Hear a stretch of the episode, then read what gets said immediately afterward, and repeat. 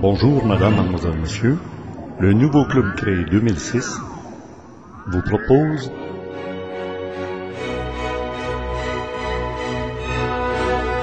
Supramental avec Bernard de Montréal à CKVL, une ancienne station de radio de la région du Grand Montréal qui a fermé ses portes depuis. Il était mon premier invité en 1980 à l'émission que j'animais, Monde insolite.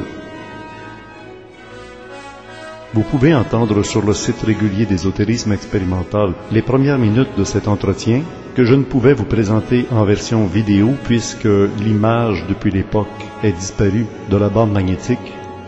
Seul le son est encore perceptible.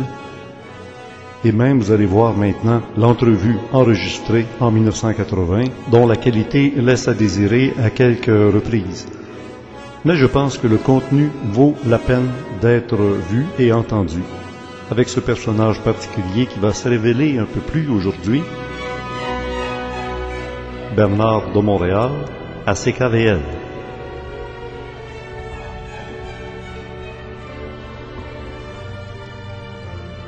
Oui, bonjour, cher ami. Nous sommes euh, dans la même émission depuis une heure déjà avec un invité un peu spécial qui se nomme Bernard de Montréal. On voulait aller plus loin. On est allé peut-être aux limites de notre entendement euh, parce que, évidemment, Bernard nous parle avec des termes et des fois des expériences, des expressions qu'on ne comprend pas et qu'on ne saisit pas encore maintenant. C'est peut-être en les réfléchissant qu'on pourra saisir toute l'ampleur de ce qu'il nous apporte ici comme information. Je ne cache, euh, je ne dévoile rien euh, à personne en disant que ce contacté a évidemment été en rapport avec des hautes autorités euh, sur le plan scientifique, sur le plan militaire, sur le plan politique aussi, probablement, Bernard, et qui évidemment, euh, un peu comme le type dans Rencontre du troisième type, risque d'être euh, ridiculisé par certains et pris tout à la fois très au sérieux par d'autres. Les plus avisés, évidemment, ceux qui sont le plus au courant des faits, ceux qui sont capables d'aller au-delà des apparences. Bernard, la question de 5 millions de dollars, à savoir, et Jésus-Christ, à travers toutes ces expériences d'ovnis, d'extraterrestres.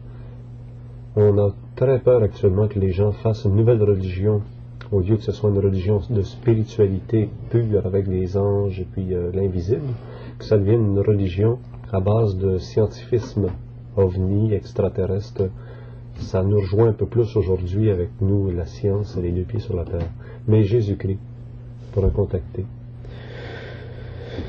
D'abord, le Jésus-Christ ou le Christ, c'est un initié. Et puis, d'interpréter son, sa venue, son travail en tant qu'initié, et en relation avec le phénomène OVNI, c'est pour le moment prématuré. On est allé très loin la semaine dernière. On a même parlé de l'étoile des bergers qui pouvait être autre chose qu'une étoile. Oui, oui. Mais euh, en ce qui me concerne, je ne veux pas euh, bouleverser les choses. Il y a des choses qui sont bonnes à dire, il y a des choses qui ne sont pas bonnes à dire. Toute vérité n'est pas bonne à dire. Parce que il y a dans la population des gens qui ont mené une vie pendant des années. Il y a l'Église, il y a des ordres qui existent, des ordres qui sont même très nécessaires aujourd'hui parce que le monde est en chaos. Et il y a nos parents, les gens qui sont de caractère religieux, qui vont à l'église, tout ça. C'est, ce n'est pas nécessaire de bouleverser ces personnes-là avec des connaissances qui sont à moitié claires. Ceux qui connaissent les aspects cachés euh, du Nazaréen ne peuvent pas en parler. Parce que les aspects cachés du Nazaréen sont des aspects qui doivent demeurer cachés, et l'homme connaîtra ces aspects-là lorsqu'il aura contact avec l'éthérique. On sait que Jésus-Christ est passé en Égypte, lors de la fuite en Égypte, On sait que Jésus-Christ a eu une vie cachée pendant un certain temps. On sait qu'il est allé 40 jours dans un endroit désert. Ce qu'on sait, ce qui est écrit, si c'est vérifié, qu'on s'en serve pour sa propre éducation. Moi, je ne veux pas en parler en public. Euh, les raisons sont très simples. Il ne s'agit pas de mélanger la religion avec les ovnis. Il s'agit de faire comprendre aux gens le phénomène ovni. Alors, ma position, c'est de laisser la religion intacte au niveau public, au niveau diffusion publique. Il y a des gens qui peuvent s'occuper de ces questions-là, qui peuvent faire de la recherche ou quoi que ce soit. Et de jeter de la lumière sur le phénomène ovni. Lorsque les gens auront, par expérience, établi des rapports de plus en plus précis, des rapports de plus en plus occultes, des rapports de plus en plus transcendantaux, ils feront eux-mêmes leur propre euh, compréhension. Mais je ne veux pas, moi, servir de guide et de lumière dans cette direction. Bon. Dans cette même veine de pensée, j'avertis surtout les gens qui s'occupent d'ésotérisme, qui vont dans ce qu'on appelle les plans astraux, les gens qui font des voyages, que l'univers est divisé en trois champs de force. Il y a ce qu'on appelle l'univers de l'esprit pur, il y a l'univers astral et il y a l'univers éthérique. Dans la condition présente de l'humanité, ce qui empêche le contact de l'univers le plus bas avec l'univers le plus haut, c'est la couche astrale. La couche astrale, elle est créée par l'émotionnalité, la subjectivité humaine. Et elle est très dense présentement, même pour les gens qui peuvent aller dans ces mondes, ils le savent. Maintenant, il y a des intelligences qui se servent de ces énergies-là pour projeter dans notre espace-temps des secours des ovnis. Ces ovnis ne sont pas réels. Ces ovnis peuvent être photographiés, mais elles ne sont pas réelles. Ce sont des projections mentales. Et ce sont ces entités, ces civilisations retardataires dont je parlais au début, qui sèment de la confusion dans l'esprit humain. Et les hommes connaîtront d'ici à la fin du siècle un fait. Je dis les hommes, je parle des gens qui sont un peu plus avisés, que nous sommes dans une période où il y a un combat pour la planète Terre. Et ce combat est au niveau de l'esprit humain. Et c'est un combat à mort. C'est un combat à la finale. C'est un combat pour la libération de l'homme ou la subjugation totale de l'homme.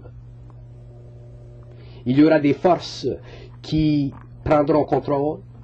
Il y aura des forces qui ne pourront pas, prendre contrôle. Et ces gens-là, sur lesquels ils ne pourront pas, pourront pas prendre contrôle, se forceront dans une direction. Ils s'isoleront d'une façon totale. Mais dans une dimension qui n'existe pas encore, qui existe, mais à laquelle nous n'avons pas encore accès. Ce que certains ésotéristes appellent la sixième race. Et le développement de la sixième race est déjà commencé. Et les gens qui font partie de cette nouvelle race, qui est une race supramentale, télépathique, euh, euh, à coefficient moléculaire très développé, pourra éventuellement vivre dans l'éthérique. Ce combat se joue entre qui et qui actuellement? Ce combat se joue entre les forces de différents astros. Il y a plusieurs astros.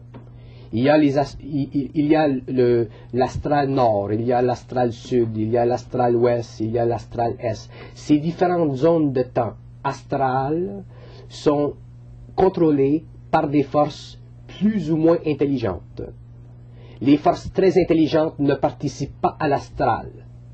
Ils sont au-delà de l'astral. Mais il y a des forces plus ou moins intelligentes qui contrôlent, qui sont en combat constamment pour cet astral-là, et la planète Terre fait partie de l'astral ouest. Et l'astral ouest, présentement, est en conflit constant, et l'homme, éventuellement, en subira les conséquences. Parce que si, ce qui est produit dans l'astral au niveau émotivité humaine doit retomber éventuellement dans l'expérience de l'homme. C'est pour ça que l'homme doit souffrir avant le passage de l'autre côté. D'ailleurs, dans la révélation de Saint Jean, c'est mentionné. Ceux qui ont des yeux pour voir et des oreilles pour comprendre ou pour entendre verront très bien que dans la révélation de Jean, parce qu'oubliez pas hein, que les prophètes de l'ancien temps étaient des psychiques, c'était des gens de haute sensibilité, c'était des gens qui avaient contact avec des forces très évoluées, qui leur donnaient de l'information, mais naturellement, ils écrivaient ça dans des termes, dans une symbologie de leur temps. Aujourd'hui, ça nous apparaît comme euh, euh mais c'est très précis. Très précis. On pourrait parler du triangle des Bermudes. C'est peut-être aussi en relation justement avec l'astral euh, et l'astral négatif. Le triangle des Bermudes, euh, c'est un autre domaine encore de l'expérience humaine qui est sujet à la au rire, malgré qu'il y a des gens qui prennent la situation très sérieuse. Euh, il y a eu des expériences qui ont été enregistrées. Mais encore là, l'homme n'est pas prêt à accepter l'inévitable. L'homme n'est pas prêt à accepter ou à comprendre ce qui est au-delà de son sens matériel. On veut toujours amener ce qui est extrasensoriel à un contrôle psychologique, scientifique, humain. C'est totalement ridicule parce que ça fait partie d'une autre dimension. L'astral, pour les gens qui le savent, ont un, un contrôle très net dans le triangle des Bermudes le triangle des Bermudes sera éventuellement un point de pénétration des forces astrales matérialisantes dans le monde occidental. Donc négatif Je ne vais pas employer le terme négatif dans cette condition ici. Euh, mais je vais dire qu'il y a des forces, euh, parce que le terme négatif pour moi n'a pas la même signification. Négatif, positif, euh, ce sont des rapports de force mais parce que le négatif, il existe réellement dans l'homme, comme le positif existe dans l'homme. Pour qu'il y ait du courant, il faut qu'il y ait les deux pôles, du positif et du négatif. Voilà, c'est juste. Mais l'homme euh, crée plus de négatif que de positif. L'homme, à cause de ses émotions, de ses émotions, crée beaucoup plus de conditions impropres à son évolution que de conditions propres à son évolution. Mais pour retourner au triangle des Bermudes, il y a des forces qui ont l'intention de retarder l'évolution humaine et c'est par le biais du triangle de Bermude que ces forces se feront connaître et se feront sentir. Et ces forces-là sont très puissantes. Il y en a une en particulier qui est concentrée dans la région de Pluton. Et c'est inutile de brancher le télescope sur Pluton ou de brancher le télescope sur Vénus pour voir s'il y a des extraterrestres. Parce qu'on ne voit rien. Ils sont dans une autre dimension. Mais ces forces-là, euh, ont un pouvoir énorme et le triangle des Bermudes est pour eux un centre de pénétration dans notre atmosphère. Lorsque des extraterrestres commettent des actes de désinvolture, lorsque des extraterrestres euh, euh, tuent des animaux pour des fins d'expérience, ce ne sont pas des êtres qui méritent le respect de l'homme. Et ce sont des êtres qui éventuellement devront être combattus. D'ailleurs, il y aura un conflit entre la planète Terre et les centres secrets de son évolution et des extraterrestres d'ici à 200 ans. Alors ce n'est pas parce qu'on parle d'extraterrestres que ce sont des dieux. Alors les gens qui parlent d'extraterrestres comme si c'était des dieux sont les premières personnes qui, qui vont se foutre les doigts dans l'œil. Et je le dis à tout le monde. Je le dis surtout aux ésotéristes qui ne sont pas assez euh, conscients de leur propre réalité. Si l'homme se connaît soi-même, lui-même, il peut connaître les autres, les autres hommes et les extraterrestres. On se retrouve dans un instant avec Bernard pour parler cette fois des anges, des archanges, etc. Et pourquoi pas à un moment. Il n'y a pas de ligne ouverte. Et M. Bernard vient de nous signifier de ne pas ouvrir les lignes. Ce serait difficile, évidemment, de, passer du coq à l'âne avec des gens qui interviendraient, évidemment, sur toutes sortes de sujets. Et euh, là, on a une ligne de conduite à suivre. Continuons dans cette ligne de conduite.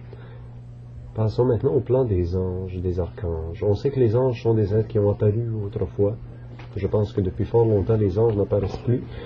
Et ils étaient tout le temps entourés de lumière porteurs d'informations de Dieu, du Très-Haut. Et ils étaient des fois seuls, des fois accompagnés de deux, trois personnes. On a retenu le nom de certains de ces anges. On a aussi appris qu'il y a une hiérarchie chez les anges. Les archanges, les séraphins, les chérubins et les anges ordinaires, les anges gardiens. Bernard, est-ce qu'il y a encore là une relation Ce sont quand même des mondes invisibles. Oui, les anges, ce qu'on appelle des anges, ce sont des, ce sont des champs d'intelligence parfaits. Et ces champs d'intelligence euh, peuvent contrôler à volonté la matière, c'est-à-dire qu'ils peuvent créer à volonté l'ectoplasme qu'ils ont besoin s'ils ils veulent se matérialiser. Mais je vais dire une chose. Lorsque les anges se matérialisent, c'est dans des conditions absolument extraordinaires. Très extraordinaires. Et en général, quand ils se matérialisent, seulement les initiés les voient. Maintenant, il y a des forces astrales qui se font passer pour des anges et qui se sont matérialisées dans l'expérience humaine et qui ne sont pas des anges. C'est très simple. L'homme, qu'est-ce que l'homme connaît? L'homme connaît son expérience et l'expérience extrasensorielle. Il ne connaît pas les lois de ces mondes. Alors, si un personnage se manifeste chez lui dans un œuf de lumière, pour lui c'est un ange. Si le personnage dit je suis l'archange telle telle chose, pour lui c'est un archange. Mais dans le fond, ce n'est pas un archange. C'est un imposteur. Comment peut-on distinguer la différence entre les vrais et les faux? On le sait soi-même. Et c'est tout. C'est là la situation où l'homme en est rendu. L'homme en est rendu à un point où, s'il n'a pas lui-même en lui la clairvoyance assez forte pour ne pas se faire mentir, il se fera mentir. Parce que truquer euh, euh, qu'un homme truque un autre homme, ça c'est normal. Mais quand l'homme entre en contact avec des intelligences qui sont d'une autre dimension, il n'a plus de chance. La seule chance qu'il a, c'est son être intérieur. La sensibilité intérieure, ça, ça ne ment pas. Et à ce moment-là, il n'est pas influençable. Mais s'il n'a pas cette sensibilité-là, il peut être en danger d'influence. On sait que dans la plupart des anciennes mythologies grecques, persanes, hindouistes, euh, l'homme est souvent confronté à des épreuves extrasensorielles et il doit toujours les surmonter par lui-même. Toujours. Toujours. Moi, j'ai déjà dit à ma femme, si jamais tu me dis tu as vu une soucoupe volante, je te crois pas. Pourtant, il y a des gens qui en voient. Oui, oui. Mais le point, c'est de toujours comprendre qu'on ne doit pas être influencé de l'extérieur. Et ça, c'est un point qui sera mis de plus en plus en, en, vue, en valeur au fur et à mesure que les années viennent. On a eu une expérience malheureuse dernièrement euh, en Amérique du Sud de gens qui se laissent influencer.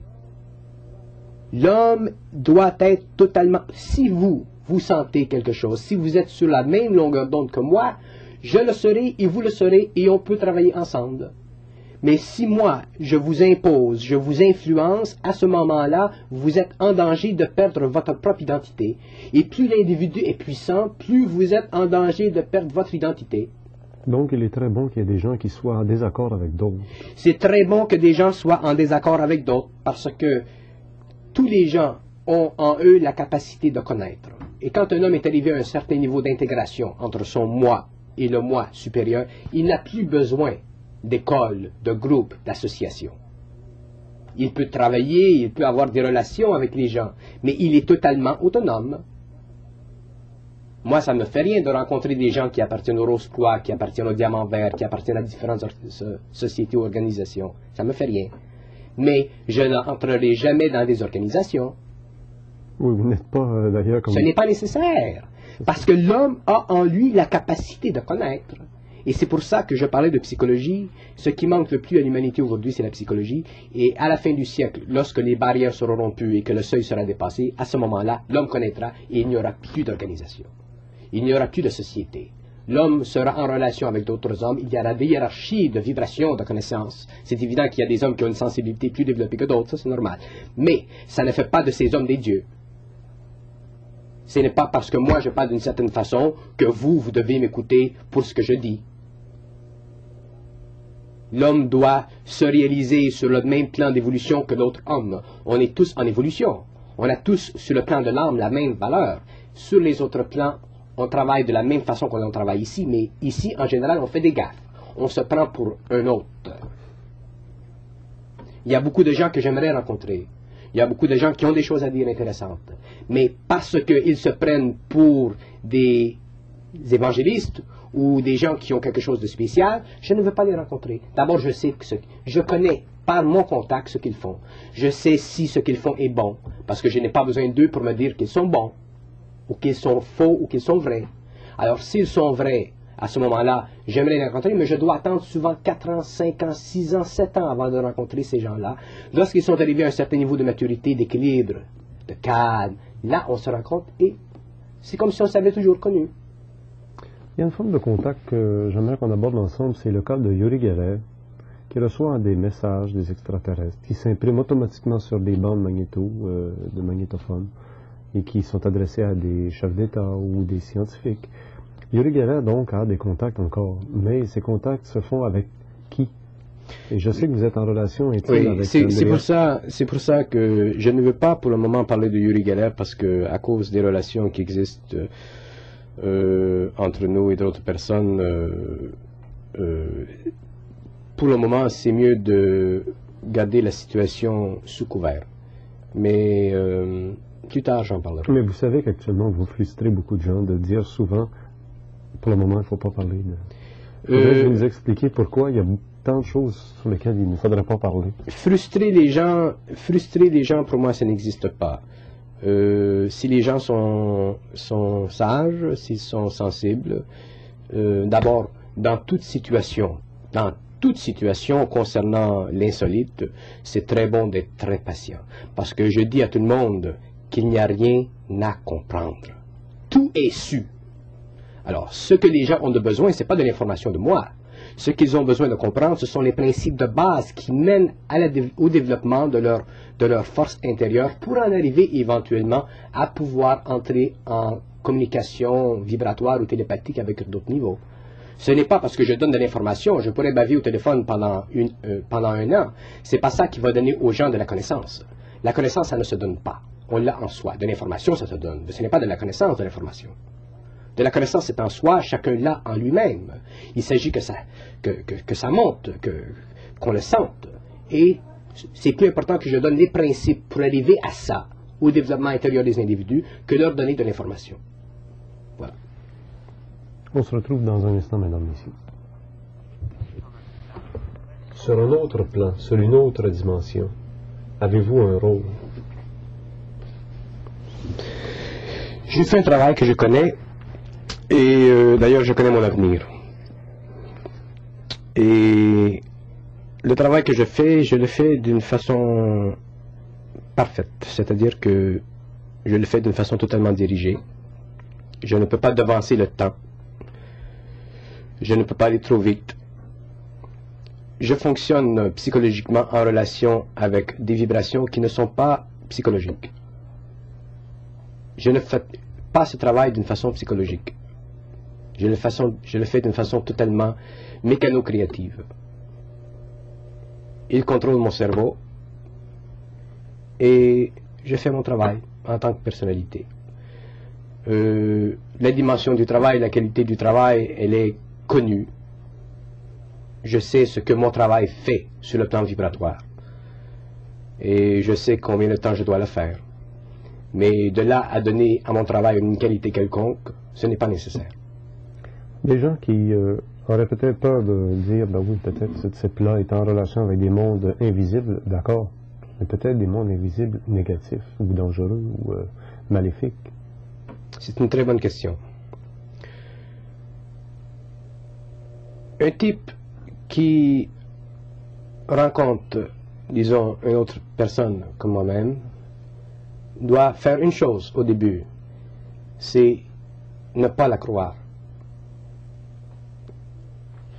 Parce que si on croit une personne, automatiquement on devient esclave de cette personne-là, à un niveau quelconque. On peut écouter une personne. Alors la différence entre croire une personne et écouter une personne, c'est comme blanc et noir.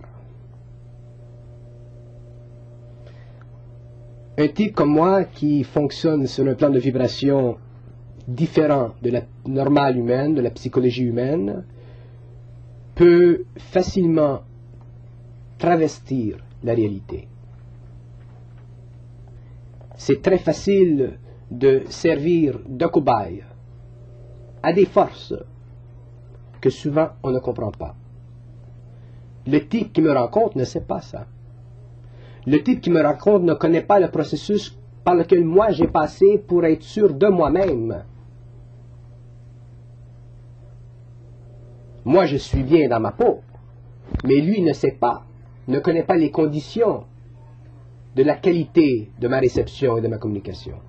Alors la première chose qu'il doit faire, c'est d'écouter si c'est intéressant, ça va. Si c'est banal, ça va. Mais de ne jamais croire. Il ne faut pas croire des gens comme nous. Il ne faut pas croire les gens qui ont des contacts avec les plans suprasensibles. Il faut les écouter et les accepter si on se sent bien avec eux et les foutre à la porte si on se sent mal. Et ça, c'est important. Ça, c'est plus important que toute l'information que je peux donner sur les triangle des Bermudes. Parce que c'est là que ça se joue. Il y a des gens qui sont assez sensibles en dedans pour sentir qu'un personnage est bon. Il est consistant, il est bon. Ça va, on est à l'aise. C'est vibratoire, il y a une sympathie. Mais dès qu'un type commence à s'interposer, à établir une autorité sur un autre individu, quel que soit le niveau de sa connaissance, là, ces gens-là sont en danger. Et on est dans le temps là où ça se produit et où ça va se produire encore plus. Oui, il y a beaucoup de faux prophètes ou de vrais prophètes qui euh, prévoient que pour d'ici la fin du XXe siècle, ce soit euh, des guerres. Les faux prophètes, les vrais prophètes, ça revient justement à ce que je dis. Autrement dit, les prophètes ou les psychiques ou les gens qui vont à la télé, parce qu'on a de la télévision, les gens qui sont connus dans le monde font quelque chose. Mais souvent, ces gens-là ne savent pas ce à quoi ils ont affaire sur les autres plans. Parce que, euh, je vous donner un exemple. Vous prenez Adolf Hitler. Hitler, il avait des bonnes intentions au début. Mais quand il a commencé à mélanger sa politique avec de l'ésotérisme, de, l'occultisme, il s'est mis en communication vibratoire avec les forces de l'astral, et éventuellement, elles ont pris contrôle, et éventuellement, elles ont mené l'Allemagne où l'Allemagne est venue. Et beaucoup d'Allemands en Allemagne, durant ce temps-là, ne voyaient pas ça. Il y a même un grand psychologue qui, qui a fait partie du mouvement nazi en Allemagne. Pourquoi? Parce qu'ils ont cru. On ne peut pas se permettre de croire. Et dans le temps qui vient, on ne peut pas se permettre de croire même les extraterrestres. Parce que ce sont les gens qui peuvent foutre la patente en l'air le plus vite possible. Et je mets la population en garde contre ça surtout les gens sensibles, les gens qui sont voyants, les gens qui se promènent dans l'astral et tout ça, il faut une intégration de la personnalité. Il faut être sûr de soi-même. Les deux pieds sur terre. Les deux pieds sur terre. Je comprends qu'il y a des gens qui prennent des fuites vers les, les, mondes spirituels, et ça c'est normal, parce que quand on commence à être touché, on devient spirituel, on veut faire du bon, on veut aider l'humanité, mais éventuellement on doit redescendre et prendre racine dans la terre et garder la tête où elle est pour qu'il y ait une balance. Et à ce moment-là, on peut faire un travail qui est normal, qui est sympathisant et qui ne chambranle pas les choses, pour rien. Maintenant, le rôle des individus, je pense que maintenant on le saisit très bien. Le rôle du Québec en tant que groupe. Le Québec, dans la destinée des nations, a une classe particulière qui est cachée encore. Elle ne peut pas être dévoilée, cette classe, parce qu'elle affecte toute la vie du Québécois, toute la vie des Québécois. Mais et en plus de ça, c'est pas tout de suite. Il y a tous les conflits mondiaux. Il y a aussi le, contact entre notre planète et les civilisations, les civilisations avancées. Alors il y a beaucoup de choses concernant le Québec. Mais pour donner un appui qui a déjà été mentionné avant par d'autres personnes, le Québec a une importance capitale dans l'évolution de la sixième race de l'homme.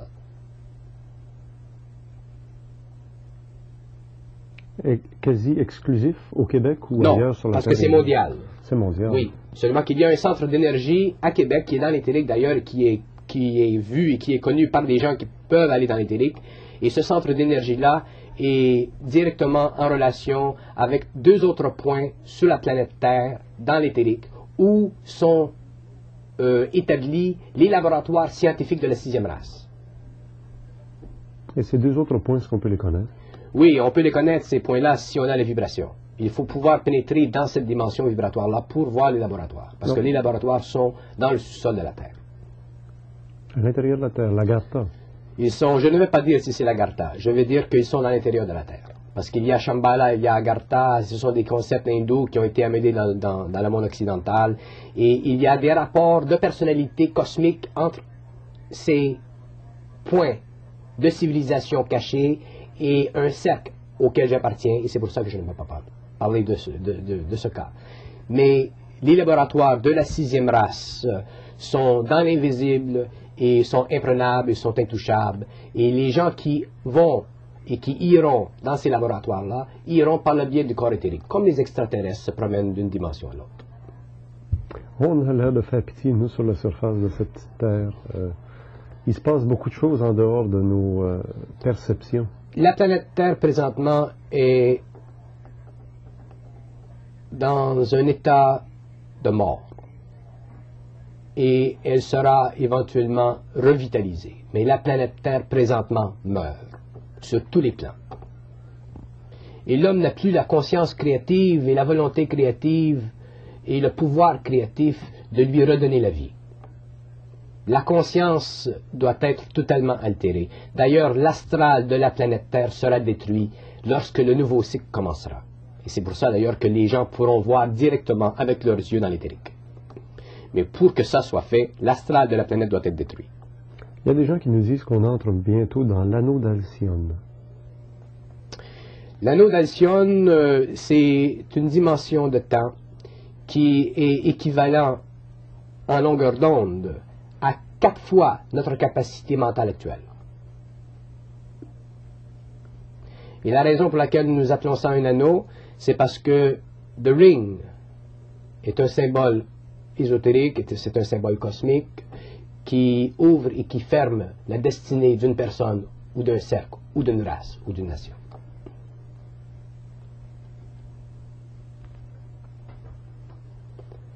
Alors, si vous voulez que je continue un peu à libre comme ça, parce que euh, il vient à un point où on n'a plus de questions. J'ai comme l'impression qu'on a fait passablement le tour. euh, C'est justement, c'est très bien parce que euh, si jamais je reviens, on pourra prendre des petites sections et aller de plus en plus en profondeur parce que le terrain est très vaste.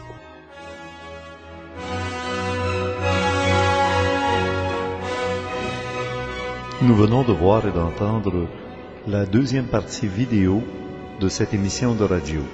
La première partie vidéo est disponible dans la salle 607, ainsi que la toute première partie audio seulement, qu'on appelle l'introduction, qui est aussi disponible dans la salle 607. Et comme vous l'avez sans doute remarqué, Bernard de Montréal n'avait pas tout à fait terminé, mais malheureusement, nous avons perdu la qualité vidéo dans la toute fin de cette émission de radio qui a été enregistrée en 1980. Donc, nous pouvons retrouver ce qu'on appellera la conclusion de cette émission avec Bernard de Montréal dans cette salle 608 en version audio seulement. Pour bien comprendre, on débute avec l'introduction en audio, suivie de deux parties en version audio-vidéo, pour terminer maintenant avec une version audio seulement, la conclusion ici dans la salle 608. La version intégrale de ces reportages est disponible dans le nouveau club créé 2006. Pour avoir accès aux salles réservées aux abonnés, il faut être abonné. Et vous voyez que le montant diminue avec la quantité de mois auxquels on s'abonne. Vous pouvez le faire en direct ici, en paiement par PayPal, paiement direct par Internet, système hautement sécuritaire sur Internet.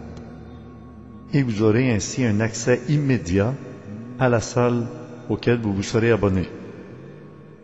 ou alors vous pouvez toujours le faire par la poste à l'adresse habituelle Club créé, case postale 52, Belleuil, J3G 4S8, avec mandat ou chèque.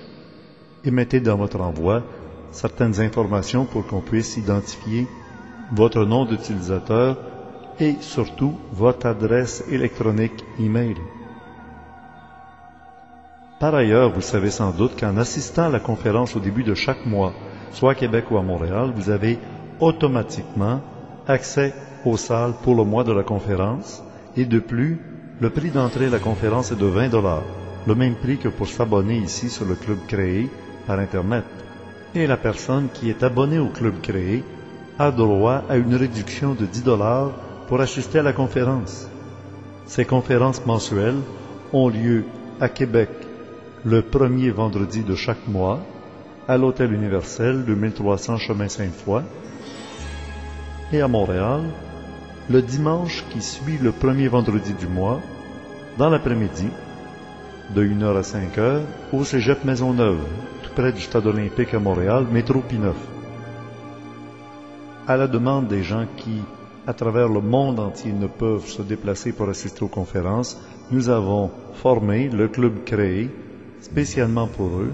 Ainsi, tout le monde peut assister aux conférences qu'on vous redonne ici en longs extraits des meilleurs moments de ces conférences disponibles mois par mois dans les différentes salles. C'est ainsi que je me permets de vous inviter à vous abonner pour des mois passés, car il y a eu là des contenus fort intéressants et disponibles dans ces salles des mois passés. À bientôt N'oubliez pas la conclusion avec Bernard de Montréal dans cette salle 608 en version audio seulement.